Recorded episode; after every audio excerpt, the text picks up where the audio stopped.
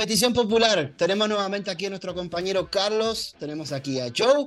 Vamos a seguir hablando sobre, el, sobre lo que es mercadeo digital, que es el tema en tendencia en este momento, y nuevamente cómo nos puede beneficiar a lo que es nuestra técnica de arte y ciencia de venta. Así que como siempre, vamos a hablar de esto y un poquito más. Dale like, suscríbete. ¿Qué hay que hacer, Joe?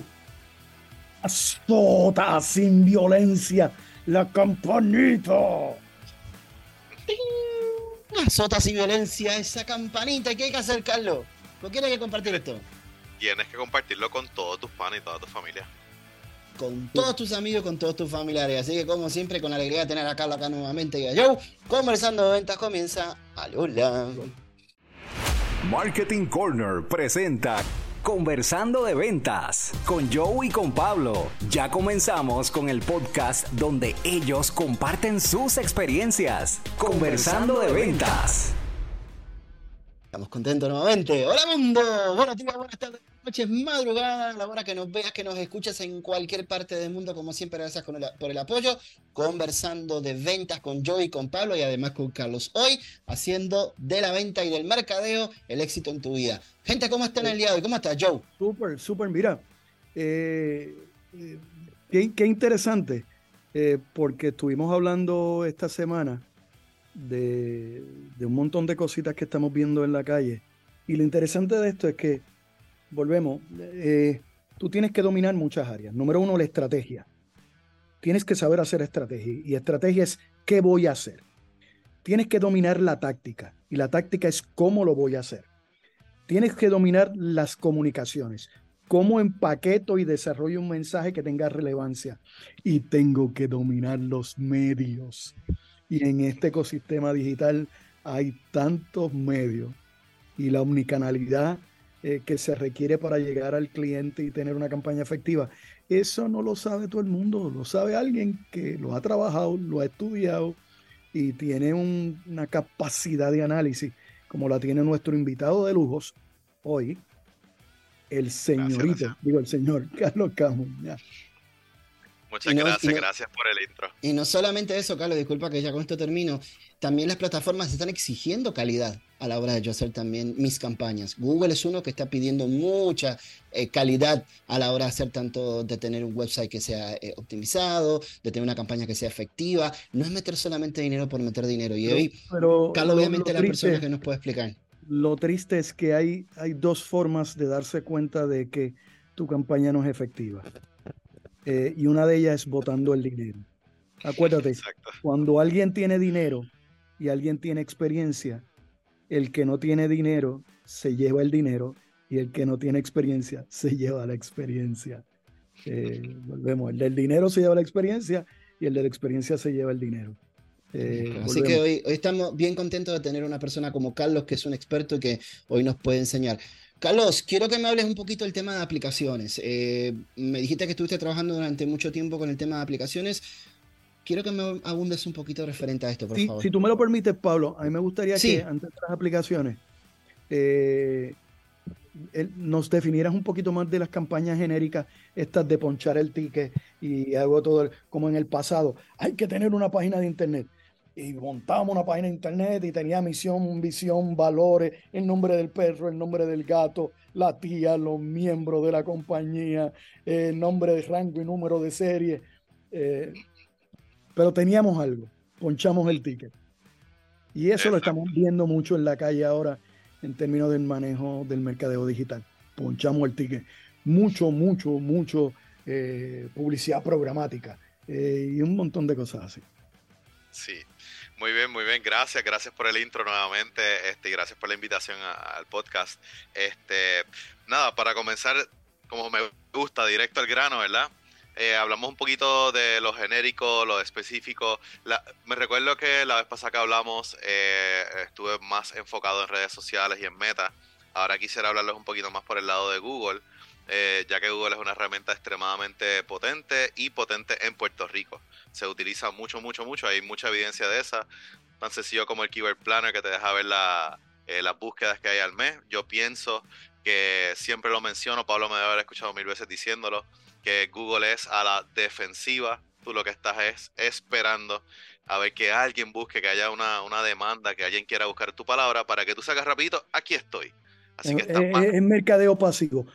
Tu experiencia trabajando el mercado de, de Europa eh, varía mucho, porque lo que yo he encontrado es eh, del cielo a la tierra. Bueno, hay una gran diferencia con Puerto Rico que es por, por, digamos, por lo obvio, que es por el tamaño. Que el, invertir allá versus el invertir acá, eh, lo pudiese comparar con Estados Unidos, que también lo he trabajado, cuando me dicen, de la nada llegan donde ti, te dicen, yo quiero que salga todo Estados Unidos. Y yo no miro. Como que todo Estados Unidos. Tú sabes la cantidad de dinero que hay que tener para eso. Campañas de, de TikTok que cogen todo, todo Estados Unidos, que son el takeover que coge toda la pantalla en 50 mil, 60 mil comenzando. No, no, no funciona de esa manera. Tendríamos que trabajarlo por regiones, tendríamos que trabajarlo por objetivos distintos eh, para que trabaje. Mi experiencia con, en Europa eh, eh, fue para instalar aplicaciones, fue súper bien. empezamos a medir ¿verdad? Comparando con Europa, comparando con Estados Unidos. Eh, y lo que nos encontramos es que no tiene que ver tanto con ese dinero que tú le pompees. Tiene que ver con los esfuerzos que, haga, que hagas alternos a ellos, o sea, adicionales a los esfuerzos que hagas con esas campañas. Mira, mi experiencia, mi experiencia en los mercados de Europa es que allá los mensajes son más risqué. Se atreven a, aquí, aquí tú montas una campaña y tiene que pasar por 28 filtros eh, y lo que termina eh, presentándose al cliente es una versión eh, filtrada y, llena de clorox. En, Europa los mensajes son in your face, bien risqué, que, que captan la atención. Sí, pero siempre es un peligro todos esos temitas que acabas de mencionar en Meta porque son bien contra lo sensible, la sensibilidad de las personas. Por darte un ejemplo, eh, si es un médico, no puedes nunca decir o mencionar nada que le haga sentir mal a la persona. Ya con eso te pudiesen bloquear la página y si vuelves a infringir varias veces te pueden suspender la página. Así que trabaja mucho con la accesibilidad, que ahí sí es bien opuesto a lo que, a lo que tuviste allá en Europa. Pero lo que sí me di cuenta es que además del anuncio, que el anuncio va a funcionar, si lo montas bien, él va a correr y te va a dar esos installs. Pero si de verdad tú quieres que por el lado se vaya viral tu tema, o sea, que se vaya a virar el sentido en que te descarguen las aplicaciones, o en el caso que tienes una promoción de mensajería, pues que entonces te envíen muchos mensajes. Era ese esfuerzo que se hacía adicional. Y eso fue algo que yo trabajé hace unos años atrás con una gama de, de aplicaciones, ¿verdad? Pero lo que nosotros estábamos buscando es entender cómo funciona la viralidad. ¿verdad? Hay unos websites que ayudan a las aplicaciones a, digamos, hacer ese push. Digamos que lo expone, te expone la aplicación, donde de momento sale un artículo nuevo el cual se mueve rápido a Reddit o a cualquier otro website eh, importante y te empieza a mencionar, eh, estas son las tres aplicaciones top en cámaras en el 2023, en junio. Y ahí apareció tu eh, aplicación y eso te da un push todo eso no pasa por arte de magia. Tienes que literalmente comunicarte hombre a hombre o email a email o llamada a llamada para que estés allí. Tienes que hacer esa propuesta de tu aplicación para que la pongan ahí. Pero en el momento en que sale ese push que coge esa aplicación cuando lo zumbas ahí, y no cuando lo zumbas ahí en ese website, lo zumbas en 10 distintos websites que apoyan las aplicaciones, ahí es que tú vas a empezar a ver un push entonces empiezas a promocionarte dentro de Google, además de las aplicaciones, además de las redes sociales, y empiezas a hacer un media mix donde empiezas a aparecer y tu app se empieza a exponer en todos los lados.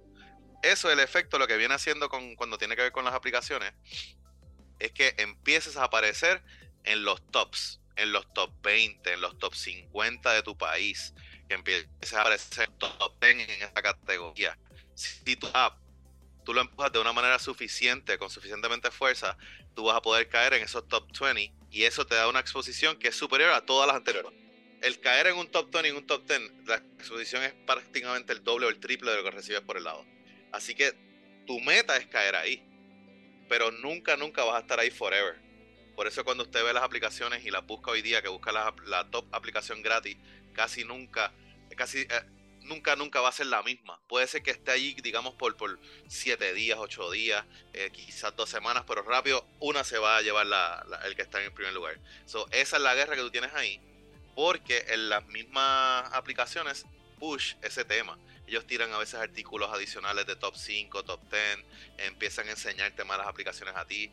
El simplemente estar dentro de un listado hecho por, la misma tienda de tu mismo app eh, hace que, que, puedas estar en más lugares. So, prácticamente tú te estás montando en una ola estás montándote en una ola por ese esfuerzo que hiciste con esa campaña pagada, con esos websites que pusiste, con esas publicaciones que pusiste en redes sociales, con esas campañas de Google eh, y todo eso, vas a, empezar a, escalar esa ola y caer en un top 20, un top 50. Y cuando caes ahí, te vas a mantener ahí, muy probable por 7 días mínimo. Nunca había algo menos de 7 días.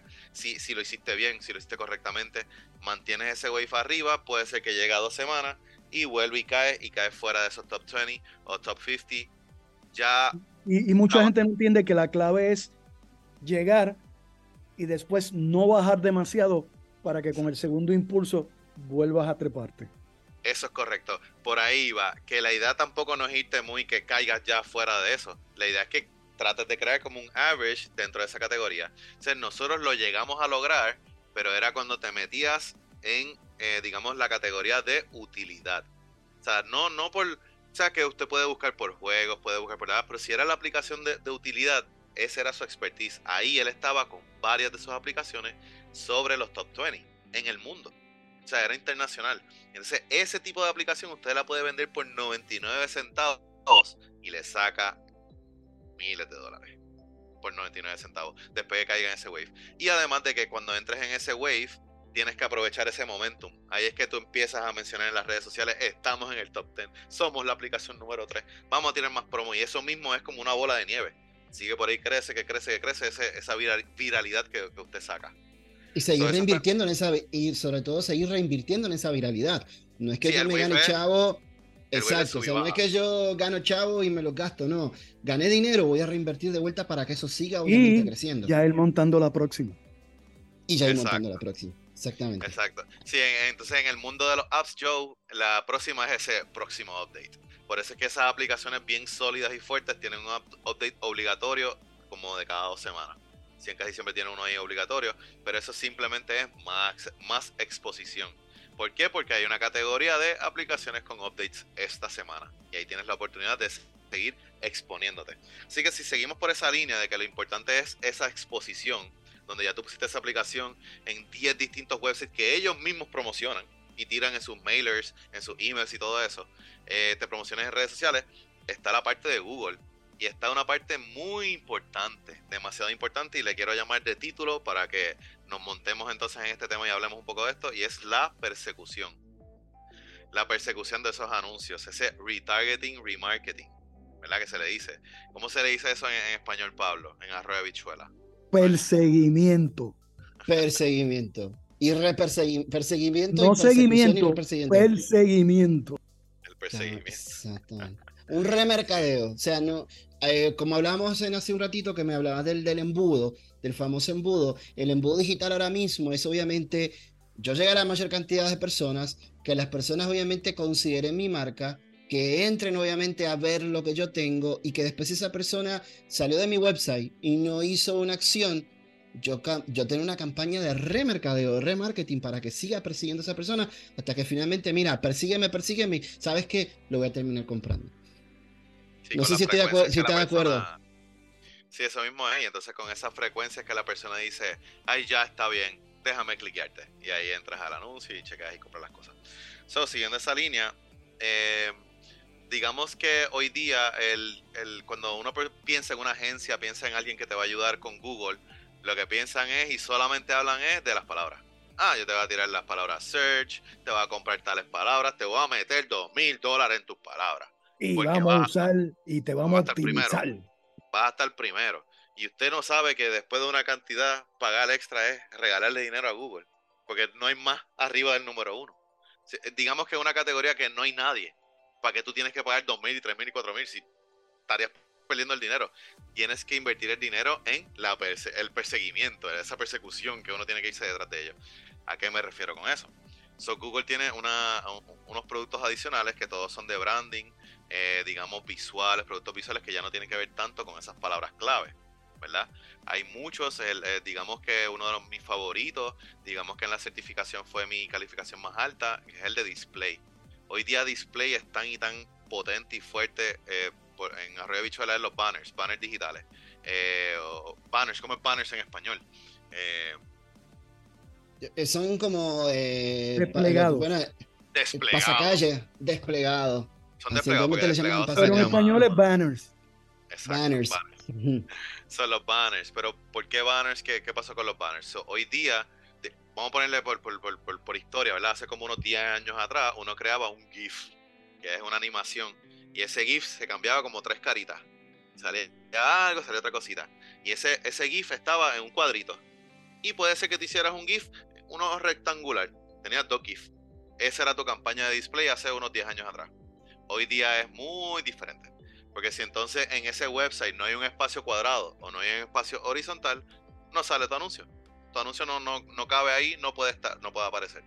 Así que hoy día se trabaja diferente, se trabaja con los responsive display ads. Responsive, ¿por qué? Porque Google mismo los monta. Bueno, después que tú creas la campaña, ¿verdad? Tienes que alimentarlo con sobre 10 imágenes, alimentarlo con muchos títulos distintos, con distintos temas, eh, digamos, distintos puntos de vista, digamos, unos que vayan más por el área de, que llévate algo gratis, mientras que otros se va por el área más educativo. El punto es crear algo bien, bien interesante, ¿verdad? Todos esos banners van a ser ahora clickable y entonces, de acuerdo al espacio en el website, es que Google dice, déjame coger esta imagen con este título, con este call to action, vamos a montar ese bannercito ahí y ponérselo a la persona. Por eso es mil veces mejor, por eso las impresiones son mucho más. Pero lo más importante es que va ligado completamente a el search, a las palabras clave. Nunca, nunca debe estar corriendo un search sin display, nunca debe estar corriendo un display sin search. Los dos van de y ahora tenemos Y ahora tenemos la estrategia a nivel Dios, que es la Performance Max, que es trabajar todas las, todas las plataformas de Google, trabajarlo en una misma estrategia. Eso es correcto. Y el mismo Performance Max se deja llevar por una campaña base de, search. Así que siempre esa va a ser la base. Siempre es, eh, eh, digamos que la raíz va a ser ese search. Porque ese search, digamos que técnicamente, ¿qué es lo que pasa? Si solamente tienes search, solamente tienes palabras clave. Pues la persona, digamos, está buscando algo, está buscando un servicio, eh, lo escribe en Google y lo escribe en su pueblo, digamos, mecánicos en Cagua. Vamos a darle un search. Me sale el anuncio, que perfecto, me encanta cómo se ve eh, me habla sobre la rapidez en, menos de 24 horas. Me voy con este, ¿verdad? Yo cliqueo, entro, pero ya yo veo, no sé, qué sé yo, algo al lado mío. Alguien me llamó y yo me fui y cerré la computadora. Perdiste a esa persona forever. No hay manera de, conseguir a esa persona de nuevo. Y si la persona se le olvidó cómo se llamaba, ya gastó tu clic. A lo mejor ya ni sales y vuelve a buscarte. Eso te perdió. Es la única manera de poder ese perseguimiento, esa persecución, es con esos banners, con esos banners digitales, si lo tienes bien montado junto a esa campaña de search, lo que pasaría es que entonces si esa persona se va eh, y digamos vuelve a su computadora y la persona no está ni pensando en eso y se va al vocero, se va, eh, disculpe por, mencionar un periódico, pero digamos que un periódico de, Puerto Rico, eh, la persona se va a, ese, se va a una sección, se va a la sección de economía. Allí mismo le puede aparecer un bannercito de qué va a ser el banner de esa búsqueda que tuvo allí, porque la campaña está linkeada una a la otra y le va a perseguir, le va a perseguir no por un día, no por dos, por, una semana completa se está persiguiéndole. Hasta que la persona ve y si digamos esos banners tienen algo interesante, a lo mejor ahí tienen una oferta, a lo mejor tienen algo cliqueable, que un gancho que llama la atención, pues la persona entonces eventualmente cliquea y vuelve y cae en sintonía en ese tema, en esa intención de, compra que tenía. Y Carlos, y yo, y sobre todo, ya el algoritmo conociendo te sabe dónde vas a buscar, dónde tiene que ir ese banner. Porque ya vas a ver exactamente dónde, cuáles son las aplicaciones que tú entras, cuáles son los websites. Ahí te va a poner ese banner para que finalmente ya voy a darte clic. Y no solamente eso, cualquier, cualquier eh, anuncio relacionado, aunque sea alado por los pelos al tuyo, eh, va a salir el tuyo. Eso es correcto. Sí, exacto. Eh, y hay mucho la, eh, la guerrilla marketing, el, el, que salga el competidor, anunciarte con las palabras del competidor. Todo eso es legal. Se puede hacer, es, válido hoy día.